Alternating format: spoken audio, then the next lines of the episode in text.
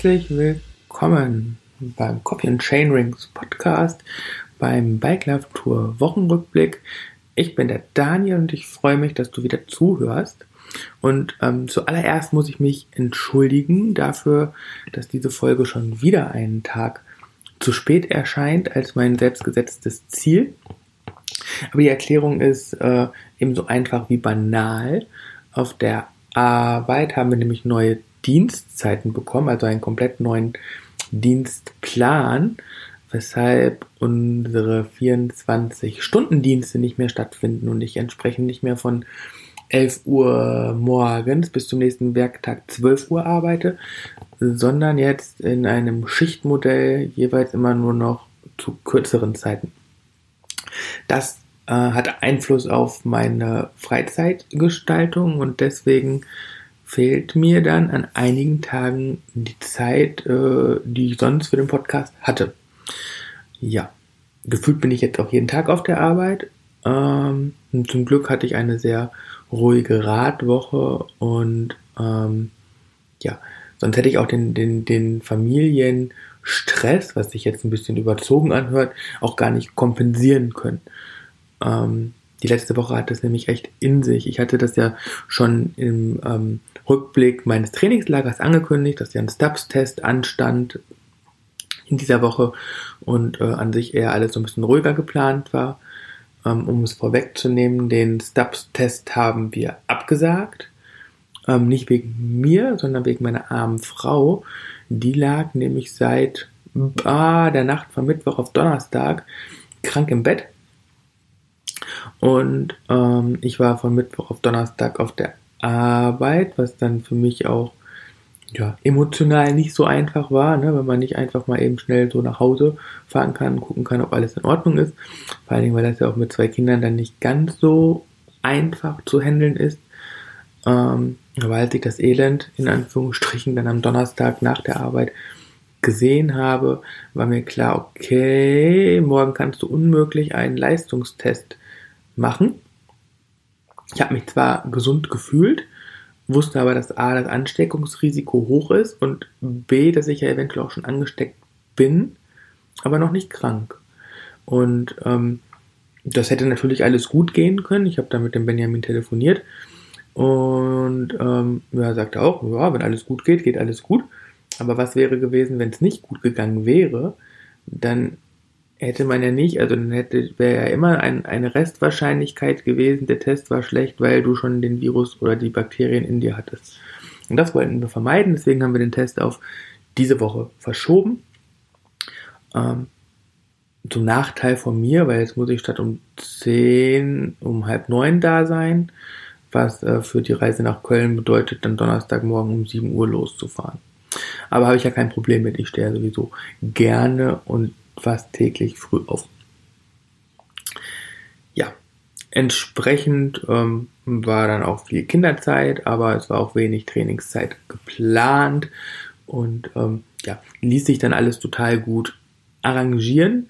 Ähm, ich glaube, die Situation wäre schwieriger geworden, wäre ähm, meine Frau eine Woche eher krank geworden, mitten im Trainingslager oder so, weil ähm, ich hätte meine Trainingszeit dann nicht da reinbekommen und äh, das wäre alles ein bisschen schwieriger geworden. Erinnert mich so ein bisschen an äh, die Situation von, von Ben Zwiehoff vor seiner Reise in die Türkei. Das hatten wir ja in der letzten Episode mit dem Ben, ähm, wo er auch erzählt hat, dass die ganze Reise abgesagt wurde, weil sein Vater krank war. Und klar gibt es dann immer einen Plan B und einen Plan C und auch noch einen Plan D, E, F aber tendenziell haben, sind wir immer ein bisschen abhängig von so Co-Faktoren. Und deswegen bin ich sehr dankbar, dass meine Frau sich diese Woche ausgesucht hat, krank zu werden und nicht in der letzten, äh, in der vorletzten Woche krank war. Das Training nach einer 30-Stunden-Woche ist natürlich dann auch so eine, ja, Geschmackssache. Ähm, natürlich erstmal nimmt man raus, um den Trainingsreiz der äh, letzten zehn Tage für den Körper verarbeiten zu können, aber man macht ja nicht nichts. Das ist ja halt auch dann nicht so das, das Ziel. Ähm, also Montag war natürlich erstmal ein, ein, ein Ruhetag, das, das war auch absolut notwendig nach der, nach der Woche und auch nach der, der, der Tour in der Eifel, die dann so ein, ein wirklich guter Höhepunkt war. Und ähm, Dienstag und Mittwoch waren dann zwei regenerative Tage. Ähm, Dienstag im, im wirklich Rekom-Bereich mit mit einer Durchschnittsleistung von 140 Watt und ähm, äh, Mittwoch dann über 90 Minuten im, im lockeren G1-Bereich. Donnerstag gab es dann halt nochmal einen Pausentag, das war ja eigentlich sowieso so geplant, ähm, weil Freitag der Test war. War dann auch doppelt gut, weil das halt so der, der schwierigste Tag war, ähm, ja, in der Familie, weil meine Frau halt komplett flach lag und ähm, weil, weil mein, äh, weil, weil K1 auch noch ein bisschen äh, was abbekommen hat und auch ein bisschen Magen-Darm hatte und, und K2 mit, mit, einem, mit einem knappen Jahr äh, einfach dann auch so aktiv ist, dass für die beiden es dann schwierig war, ein bisschen Ruhe zu bekommen, bis ich da war. Haben wir aber alles ganz gut gemanagt. Am Freitag habe ich dann K2 mit aufs Rad genommen also in den Anhänger. Und da gab es dann eine lockere Zwei-Stunden-Einheit im G1-Bereich. Und da habe ich dann echt schon gemerkt, ja, da ist schon wieder ordentlich Punch in den Beinen. Das läuft ganz gut. Und ähm, ja, ihr, ihr, kennt das bestimmt auch, ne? wenn man das Trainingsvolumen einmal so ein bisschen hochgefahren hat, dann fühlt sich das halt alles nochmal ein Stück weit einfacher an und ist weniger belastend und äh, man fühlt sich halt stärker, man meint schon was davon ähm, ja, ab, abge, abbekommen zu haben. War dann auch in der normalisierten Leistung fast 190 Watt im Grundlagenbereich, was dann schon ja, relativ hoch ist und ähm, bei, beim gleichbleibenden Puls zur Vorwoche aber auch wirklich so ein Indiz dafür ist, dass das gut läuft. Ja, zum Glück war da meine Frau Samstag halbwegs wieder auf den Beinen, weil da musste ich dann arbeiten von 10 bis 6. Und dann habe ich das natürlich für Bike to Work genutzt und da gab es dann auch echt eine, eine klasse Einheit. Denn das Wochenende haben wir natürlich dann neu geplant, weil ja kein Test stattgefunden hat. Und ähm, ja, es war also die erste fordernde Einheit nach dem Trainingslager, also sechs Tage später. Ähm, 15 Minuten warm fahren, 90 Minuten im G2-Bereich aufs Tempo drücken und dann nochmal 15 Minuten ausfahren. Ich habe es auf die Minute hinbekommen. Äh, das war sehr witzig, weil äh, ich kann natürlich in, in einem 90-minütigen G2-Intervall schlecht meine Durchschnittsgeschwindigkeit schätzen, weil das ja total windabhängig ist und äh, streckenabhängig.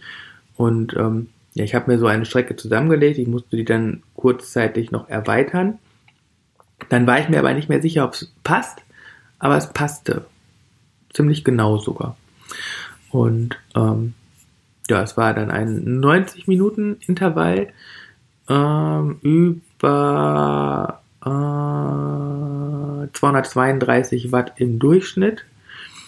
Ähm, normalisiert 239 Watt, also bei knapp 3 Watt pro Kilo.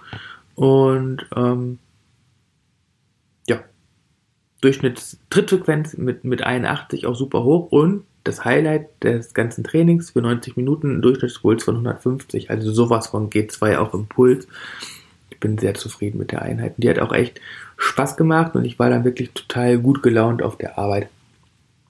Weil erfolgreiches Training ist einfach genial. Es macht, also setzt so viele positive Gefühle frei, das geht gar nicht, finde ich. Das ist voll super. Ähm, nach der Arbeit, äh, wo wir dann unter anderem auch ähm, Fußball geguckt haben und FIFA gespielt haben. Also bin ich dann eine Stunde locker mit dem Rad zurückgefahren.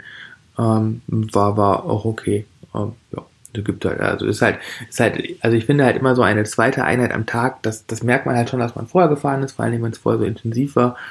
Und es fühlt sich halt nie wie neu an, also wie ein neuer Tag, sondern immer wie, uh, ich trainiere auch ungern so spät, das wisst ihr. Und entsprechend war das dann halt so ein, naja, ähm, ja, moderates Gefühl, um das so auf den Punkt zu bringen, den ich gerade nicht finde. Sonntag zum Abschluss, dann war ich nochmal bei der MTB Windtrag-Runde und durfte da ein Fahrtspiel fahren.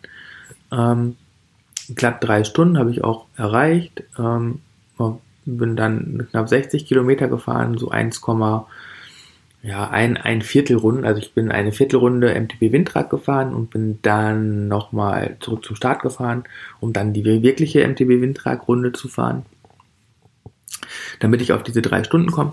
Und ähm, ja, Durchschnittsherzfrequenz war 138 und die Durchschnittsleistung war, ähm, ich weiß nicht, irgendwo bei 180, 85 und äh, normalisiert das Ganze 216. Also ich bin die ganze Zeit in einem moderat schnellen Tempo gefahren und es hat Spaß gemacht und ähm, ja, die Beine fühlten sich ganz gut an und dann habe ich dann in der ganzen Woche dann doch wieder 10,5 Stunden trainiert ähm, und 530 TSS-Punkte gesammelt, was, ähm, wenn man das so in so einem Drei-Wochen-Zyklus ja sehen würde, wäre das ja so 500 600, 700 in der Steigerung oder 550, 600, 650, je nachdem, wie man das steigern möchte.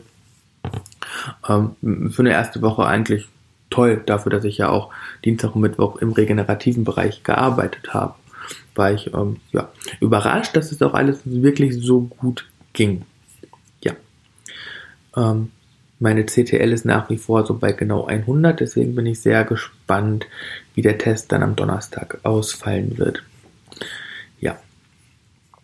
alles wieder gut, kann man sagen. Ähm, also im Sinne von Vergleich zu März. Äh, Leistung wächst und gedeiht und es macht Spaß. Das Wetter trägt natürlich auch dazu bei. Und ähm, im, im, Kopf bin ich halt auch noch einen Schritt weiter. Also ich habe halt immer noch so dieses Gewichtsdefizit, was ich, ähm, also wo, wo ich halt noch ähm, hinterherhänge hinter meinem Möchte-Gewicht. Da weiß ich jetzt aber auch, welche Regler ich äh, ziehen muss. Ich setze mich da ein bisschen mehr mit ähm, der Ernährung im Training wieder auseinander, im Sinne von ähm, mehr essen und schneller abnehmen und nicht die ganze Zeit so ein, ein hohes Defizit zu halten, was glaube ich kontraproduktiv war in den komplett vergangenen Jahren. Und ähm, im mentalen Bereich arbeite ich gerade auch meine Defizite auf. Das wird noch ein bisschen dauern, ähm, bis ich daraus wirklich gestärkt herausgehe. Aber das sind halt so Sachen, die, die so neben dem Training laufen. Ähm, was nur im Moment richtig, richtig krass ist, ist mein Becken. Ähm, da verzweifelt der Jamo gerade ein bisschen. Ich auch. Ähm, ich fühle mich halt so total locker. Und äh, also locker im negativen Sinne, so, ähm, so schlaksig, so ohne Körperspannung. Oder aber so übertrieben angespannt, dass mir so schon die Schienbeine im Ruhezustand wehtun. Und beim Becken einrenken war es die letzten beiden Male so, dass, ähm, also ich liege auf dem Bauch und der Jamo drückt entweder mit, mit den Handinnenflächen mein Becken runter, um es zu mobilisieren, oder äh, punktuell auf diverse Druckpunkte. Ähm, das funktioniert eigentlich auch immer ganz okay, aber im Moment ist es so, wenn er drückt, dann habe ich das Gefühl, dass das Spiel im Becken ist. Also ihr kennt es, wenn das Hinterrad nicht richtig festgezurrt ist oder das, die, das, das, die, die Nabelspiel hat, ne, dann rüttelt man an dem Reifen und das ganze äh, Narbengedöns rappelt so lang, leise vor sich hin mit und genauso fühlt sich das an. Und das ist ein bisschen merkwürdig. Ähm, das dauert dann halt immer so zwei, drei Minuten, dann ist es wieder fest dann kriegt das auch eingerenkt und dann, dann, dann, dann kann er das auch nicht wieder reproduzieren. Also dann ist das Spiel weg in meinem Körper. Aber warum das so ist, das rätseln wir halt gerade ein bisschen.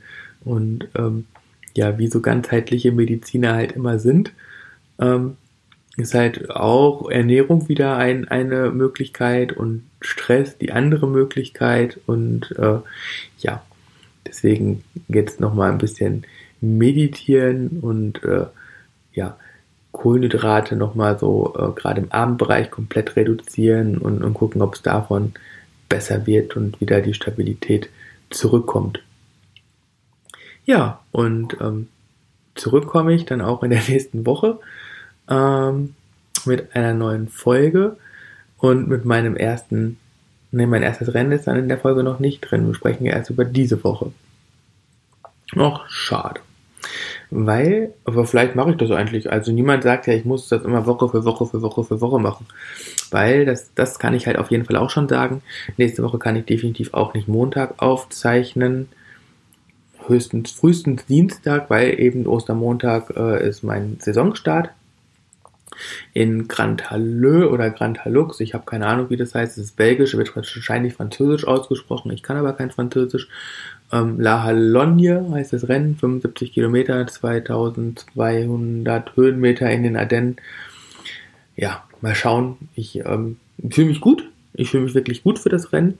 Ähm, ich werde da keine Berge versetzen, aber ich werde ähm, persönlich bestimmt eine sehr gute Leistung abliefern können, zumindest im Uphill. Die zweite Seite ist halt in Belgien, die Downhills sind halt um ein Vielfaches schwerer als in Deutschland. Die Strecke ist um ein Vielfaches schwerer als in Deutschland. Ich war jetzt drei, vier, fünf Mal in Holland trainieren auf ähnlichen Verhältnissen, ohne ähm, das Gefälle dabei zu haben. Das hat schon ganz okay geklappt, aber letztendlich geht es halt in den Rennen, in den ersten in Belgien einfach wieder darum, da reinzukommen und die Fahrtechnik ähm, ja, gut mitzunehmen, Selbstvertrauen zu tanken und dann schauen wir mal, was dann im Mai beim 24-Stunden-Rennen am AFC so geht mit den 125 anderen Solo-Startern beim Deutschland Cup. Ähm, so heißt der Titel des AFCs, der offiziell vom BDR genehmigt wurde. Ihr seht, es geht da um einen offiziellen Titel, den man gewinnen kann. Und ähm, ja, 125 Solo-Starter ist schon fast Europameisterschaftsniveau. Wenn man das Ganze verdoppeln würde im Vergleich zu Night on Bike, wo vielleicht 30 oder 40 starten oder in München, wo 25 gestartet sind, da äh, weht am Alfsee ein anderer Wind, ähm, weil alleine der Favoritenkreis äh, im, im knapp ja, also auf den Sieg im, im, im mittleren einstelligen und im erweiterten Favoritenkreis im, im zweistelligen Bereich steht. Also wer da alles mitfährt, das ist der absolute Wahnsinn. Da werden wir auch frühzeitig noch eine Special-Folge zu machen. Ja, ansonsten gibt es nicht so wirklich viel zu erzählen. Ich beende diese Folge, wünsche dir eine schöne Woche viel Spaß dann morgen mit dem Kaffeekränzchen. Das zeichnen wir nämlich heute Abend noch auf. Ähm, ja, und dann, wie gesagt, hören wir uns nächste Woche wieder. Mach's gut. Tschüss.